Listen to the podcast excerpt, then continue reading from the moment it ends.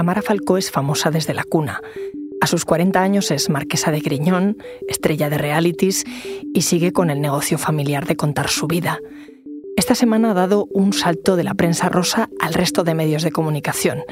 El motivo, la infidelidad de su prometido y la ruptura de su relación. La fascinación que suscita Tamara, con su espontaneidad aparente, con su forma de hablar, parece no tener límites.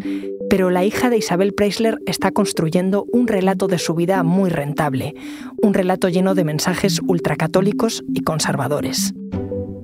Es viernes, 30 de septiembre. Soy Ana Fuentes. Hoy en el país, ¿por qué Tamara siempre gana?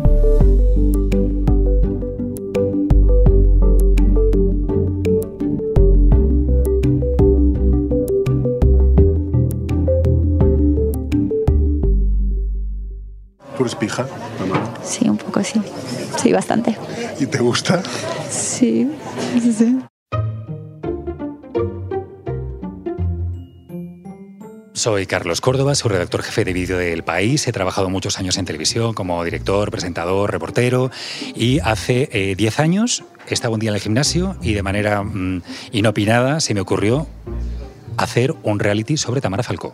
Estábamos en un momento en los que eh, los protagonistas de esos realities eh, eran eh, insultados, vapuleados, humillados públicamente. Y a mí me parecía bonito pensar en un reality que mostrase las tripas, la vida interna de alguien pero desde el respeto. Entonces estamos muy acostumbrados a que la gente que está en inferioridad de condiciones, todos los periodistas, los guionistas, damos por hecho que esos hay que tratarlos bien. A una niña pija, ¿por qué había que tratarla bien? Por eso el reality se llama Will of Tamara. Queremos a Tamara, porque para mí era fundamental hacerlo desde el respeto.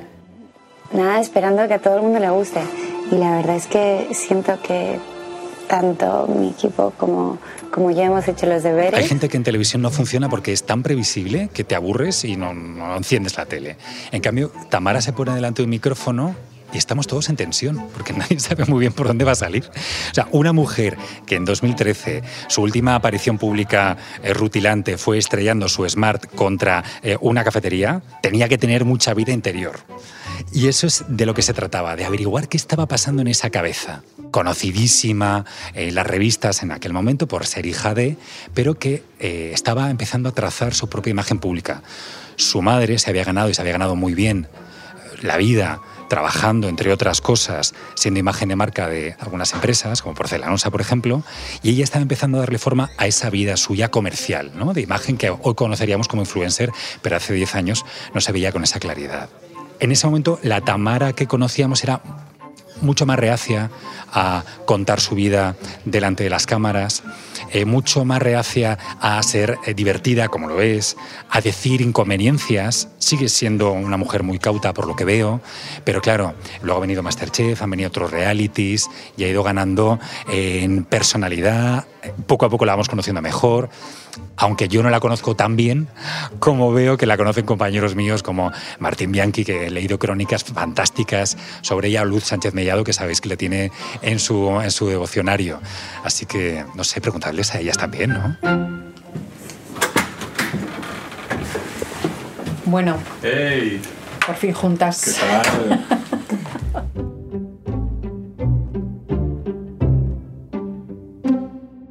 Bueno, ya estamos todas. Soy Luz Sánchez Mellado, mm, periodista del país y compañera tuya. Preséntate. ¿Cómo estás, Luz? Soy Martín Bianchi, también aquí periodista del país. Y creo que los dos estamos empantanados con temas de Tamara. Empantanados y empantallados, porque yo me he dejado la columna a medias. No sé cómo vas tú. Yo también tengo un tema de Tamara y también estoy ahí a medias y intentando salir vivo de, de ello. Pues encomendémonos a Tamara Adiós. a ver si nos ilumina. ¿Cómo te encuentras? te puedes acercar ¿Cómo te encuentras, Tamara? ¿Cómo te encuentras? Silencio. ¿Cómo estás, Tamara, lo primero?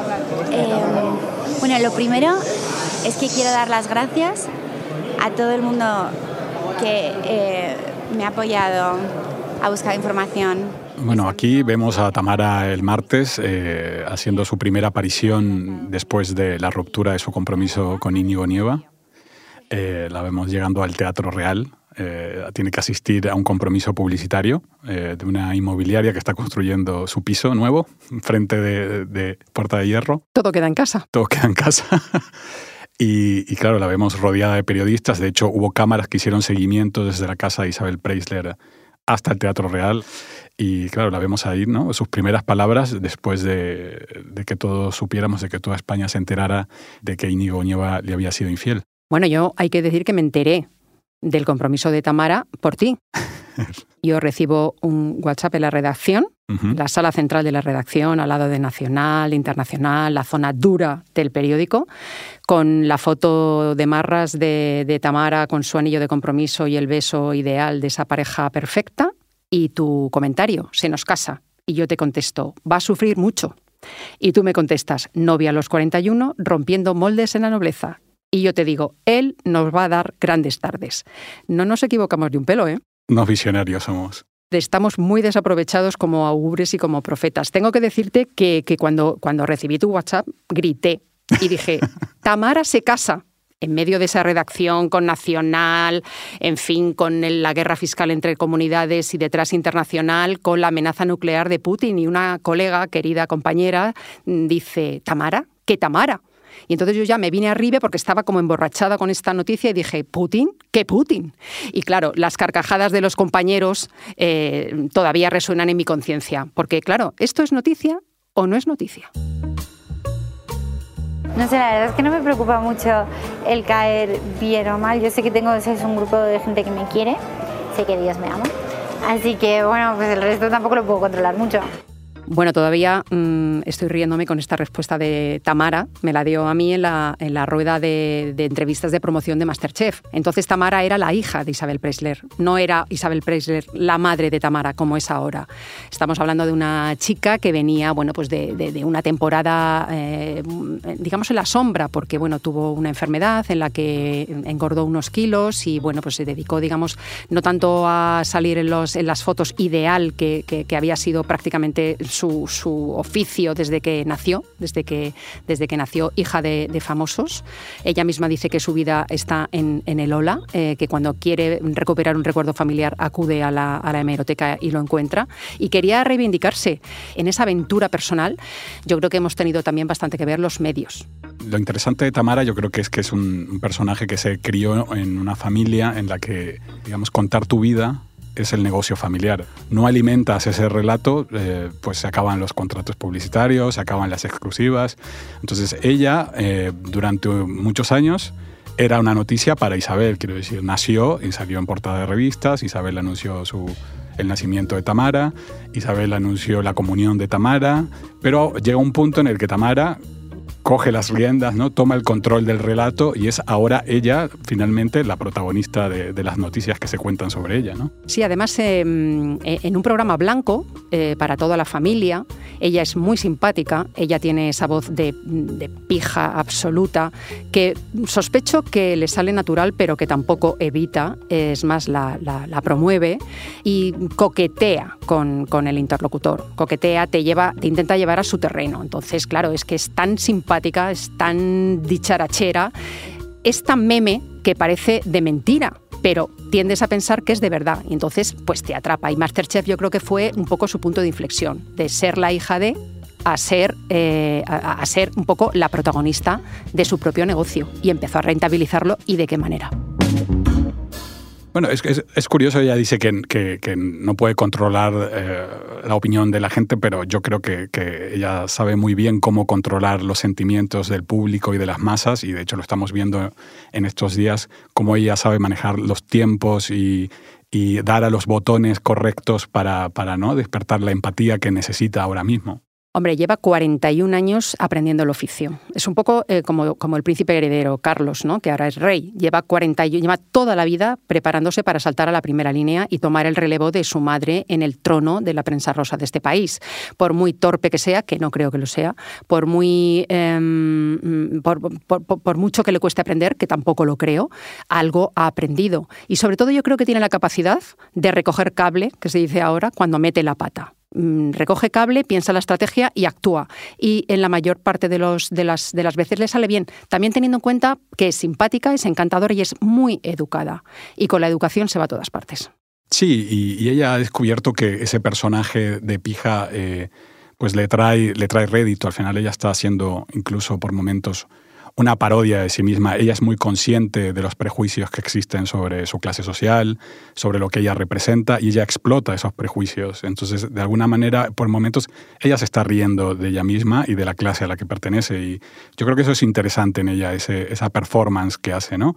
Y luego que la gente piensa que todo es natural y espontáneo, pero yo creo que ella, esa espontaneidad está muy planificada, no es, no es tan natural como todo parece. Yo creo que ella lleva, ella sabe, calcula muy bien el tipo de comentarios que hace y cómo los hace y, y es una naturalidad, podríamos decir, impostada. ¿Te comprabas bragas en el mercadillo? Pero así, ¿eh? Del brazo de la gitana. ¿Y después te la ponías? Esta soy yo, Tamara Falcó Preisler. Casi toda mi vida está contada en las portadas de la revista Hola. Ahora trabajo como influencer. Tamara es una, una, rara avis porque es una influencer, pero a su vez no lo es, porque las influencers, por definición, son mujeres hechas a sí mismas que de un día para el otro se crean un perfil en Instagram o en una red social, en TikTok, y empiezan a ganar seguidores. En el caso de Tamara es una influencer, pero que ya nació influencer, que no tuvo que trabajar para ello y que además viene de una familia por un lado, de, durante siglos ha sido famosa. Entonces yo creo que por un lado Tamara eh, representa la vieja escuela de la nobleza y de la aristocracia, que nos parece rancio, pero por otro lado ha sabido ayornarlo ¿no? y, y, mezclarlo con redes sociales, nuevas tecnologías, apariciones televisivas, todas cosas que horrorizan a la clase a la que ella pertenece, porque eso es bastante interesante. Tamara viene de una clase social que odia salir en los medios de comunicación, salvo cuando te casas y te mueres y ella sale semanalmente en los medios. Es verdad porque tiene un pie en ambos siglos ¿no? y en ambas civilizaciones. La civilización de las revistas del corazón, esas portadas glamurosas eh, de Lola y de otro tipo de revistas que, que además eran de muy del gusto de las celebrities de la época porque las sacaban guapísimas. Entonces yo creo que ella eh, bebe de esas fuentes, tiene todo ese conocimiento eh, integrado y lo ha mamado en casa y por otra parte es una chica de 41 años que también eh, tiene otro pie en el siglo XXI, en las redes sociales, en, la, en, en, los móviles y en sus, en sus hermanos pequeños y sobrinos pequeños, que, que, también mm, han nacido con el móvil en la mano. Entonces, ese, esa, mm, esa convivencia de esos dos modelos de celebridad en Tamara es interesante, porque claro, mm, los, los medios eh, de crónica social han tenido que ver cómo unos advenedizos o unas personas que no han hecho más mérito pues que hacer guapos o que salir en dos realities se convierten en famosos y han tenido que darle portadas. Son míticas las discusiones sobre si Belén Esteban, que sería, digamos, la proto mm, eh, celebridad eh, eh, proveniente de los realities, es merecedora de una portada de Lola o la última influencer, su boda es merecedora de esa portada. Ella eso ya lo lleva puesto, pero se beneficia de esa difusión masiva y de ese lenguaje nuevo y fresco que ella eh, también controla. ¿no? Entonces eh, lo tiene todo para, para, para, seducir. Lo único que no se le perdonaría sería el aburrimiento y por eso ella yo creo que maneja muy bien el, el, el relato, como decías antes, de cuando la cosa flojea y, lo, y, la serie empieza a instalarse en un periodo, eh, digamos, de valle, pues nos da puntas para que sigamos hablando de ella, nos da contenidos, nos da contenidos. Pues el año pasado estaba buscando lectura de verano y entonces fui a la casa del libro, encontré el único libro que me llamó la atención fue la Biblia, empecé a leerlo y, entonces eh, poco a poco empecé a rezar. Hay una leyenda urbana que dice que tú llevas agua bendita en el bolso. Ah, sí, no, no, es que no es leyenda urbana, es verdad. Pero depende del bolso también, ¿sabes? Si no me cabe, no, no lo digo. Pero pues de repente nos sorprende con que quiere ser monja. Claro, esto es irresistible. Esas declaraciones de Damara diciendo que lleva un fufú de agua bendita en el bolso y que mm, purifica los espacios antes de entrar o lo que sea, es que esto, es que esto se vende solo. Tamara habla de una forma muy, muy determinada, con unos giros muy determinados y es una mm, pija con una patata en la boca. Pero si empiezas a escuchar lo que dice Tamara por esa boca, eh, bueno, pues entonces igual no nos cae tan simpática desde el momento en que, bueno, pues expresa una, un pensamiento ultracatólico, eh, se muestra, digamos, fieramente en contra del, del, derecho al aborto, legítimamente, pero quiero decirte que, claro, estamos hablando de una ideología y de unas convicciones que pueden chocar con buena parte de esa audiencia de la que depende para luego, para luego facturar, ¿no? Entonces, yo creo que, claro, mm, Tamara es inofensiva. Depende para quién y para qué. Y es interesante que, que una, una, regla de oro ¿no? de, de las celebridades, sobre todo de, de, este tipo de famosos que viven de su imagen y únicamente de su imagen, es que no den opiniones polémicas o, o se metan en asuntos políticos o religiosos. Y en el caso de ella, se meten todos esos pantanos y, y curiosamente aún así las marcas siguen apostando por ella cuando en general las marcas suelen huir de este tipo de personajes con, con mensajes como estos, ¿no? Hablábamos de estar en contra del aborto o criticar el orgullo gay, como hizo Tamara. Eh, en fin, todo este tipo de mensajes, claro, son eh, para una marca no, no son positivos, pero ella logra con ese, con ese tono de voz infantil, como, como, parece una niña, aunque tenga 40 años, parece una niña por su tono de voz, pues a la gente ese tipo de mensajes pues le llegan diferente, ¿no? Es diferente. Porque yo creo que nos quedamos en, en, la superficie, o sea, no quedamos en lo divertido, nos quedamos en el meme, eh, en la autoparodia que ella misma también, también explota, ¿no? Pero claro, si empiezas a escucharla, lo que dice y lo que suelta por esa boca, pues igual, igual no es tan simpática según para quién. Eh, lo del aborto, es verdad que es que, o sea, es un, es un alma, ¿no? Desde el momento de la concepción es un alma.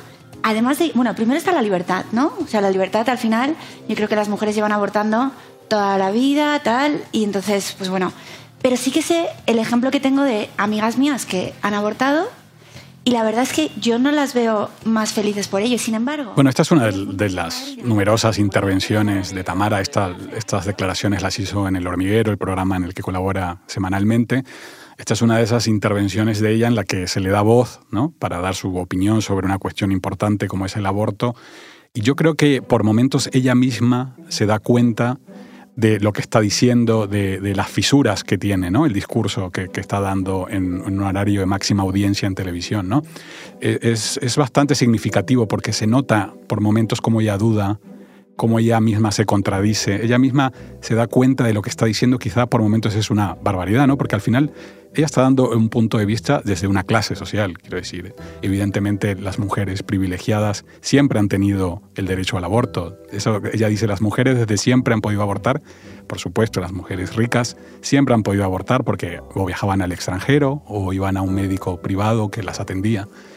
Y se olvida, claro, de toda la otra realidad, ¿no? De, todas esas mujeres que no tenían acceso a, a, un, a un, tratamiento o a un médico eh, que, pudiera, que pudiera practicar el aborto. Bueno, las meteduras de pata de, Tamara o, digamos, su incursión en charcos peligrosos en el hormiguero son, cosa de casi cada noche que va, ¿no? Y provocan pues esas tormentas en el vaso de agua de Twitter que, la convierten en trending topic. Fíjate que yo creo que Tamara estaba en sus horas bajas, en horas bajas, precisamente por esto, ¿no? Porque ya no hace tanta gracia Tamara que diga estas cosas, no hace tanta gracia que, en, medio de una crisis económica brutal, en medio de las colas del hambre, en medio de, mujeres que están siendo asesinadas por sus parejas, en medio de la revolución del velo, en, Irán, no hace tanta gracia la niña Tamara, ¿no? Porque esto que dice, pues, pues, pues en realidad pues es el pensamiento conservador ultrarreligioso de toda la vida, ¿no?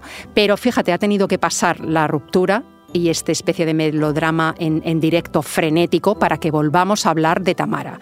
Y a veces yo me pregunto si no tenemos que hacer un poco de nuestra culpa, ¿no? Estamos blanqueando a una persona eh, sin más mérito y sin más oficio que beneficio que, darnos de, comer y darnos titulares fáciles. Sí, de hecho, este, este, fin de semana tiene previsto participar en un Congreso Mundial de Familias, un encuentro ultracatólico y a ver si, si finalmente asiste o si cambia de planes, ¿no? Pero eh, ella claramente tiene un, un ideario que, que, es muy reaccionario, que es muy conservador, pero que, con, insisto, con ese tono infantil eh, nos olvidamos de, del fondo, ¿no? Por las formas de ella, que son espontáneas, divertidas, infantiles, pues nos olvidamos muchas veces del fondo y ciertamente los medios de comunicación, todos muchas veces eh, colaboramos en el blanqueamiento de esa imagen, ¿no? Cuando se le da eh, ese espacio en un programa de máxima audiencia en televisión que ven millones de personas y ella puede dar este tipo de opiniones y además no hay un, un contrapunto, quiero decir, o no hay una intervención de otras personas para, para digamos, para cuestionar lo que está diciendo, es peligroso. Porque esa es otra. Esa es otra. Ahora, ahora nos quieren vender o hay cierta, cierto sector de, de, público, ¿no? Se ve en Twitter. Tamara jefaza, Tamara musa. Vamos a ver, Tamara es una señora de 41 años al que el novio más joven al que ya veíamos desde tu primer WhatsApp y eh, coincidíamos en que nos iba a dar grandes tardes y no nos ha defraudado, eh, pues eh, le ha sido infiel. Entonces ahora ella ni es santa, ni es mártir, ni es tonta, ni, ni, ni es ejemplo de nadie mm, para nada, ¿no? Simplemente pues es una mujer digna que ha, reaccionado a una infidelidad, pues como ha sabido, como ha podido y también como ha calculado para poder seguir estando en el candelabro que decía Sofía Mazagatos. Estoy un poco en estado de shock, pero reconozco que eh, estoy contenta de que haya salido ahora. O sea, porque yo creo que al final, si eh, todas estas noticias hubieran salido, Dios no, Dios no lo quiera, con, o sea, estando casada, yo creo que, que, en esa intervención, esta intervención, Tamara, eh, ahí, ella ahí se ven fisuras en, en, su, en, su, relato, ¿no? Porque ella dice que está en shock cuando hace meses que los periodistas le preguntan por las infidelidades y ella misma en su propio documental habla sobre esas infidelidades, o sea, aborda esos rumores. Quiero decir que ella lleva más de un año probablemente escuchando preguntas sobre infidelidades, es decir, los periodistas ya tenían conocimiento de, este asunto y ella también, pero curiosamente una vez que ve los vídeos se siente sorprendida ¿no? de, que, de que le estén manteniendo los cuernos. Cuando me comentaste que Tamara se casaba y yo solté el grito de se casa Tamara en la redacción y que Íñigo nos iba a dar grandes tardes, yo creo que nos equivocamos poco.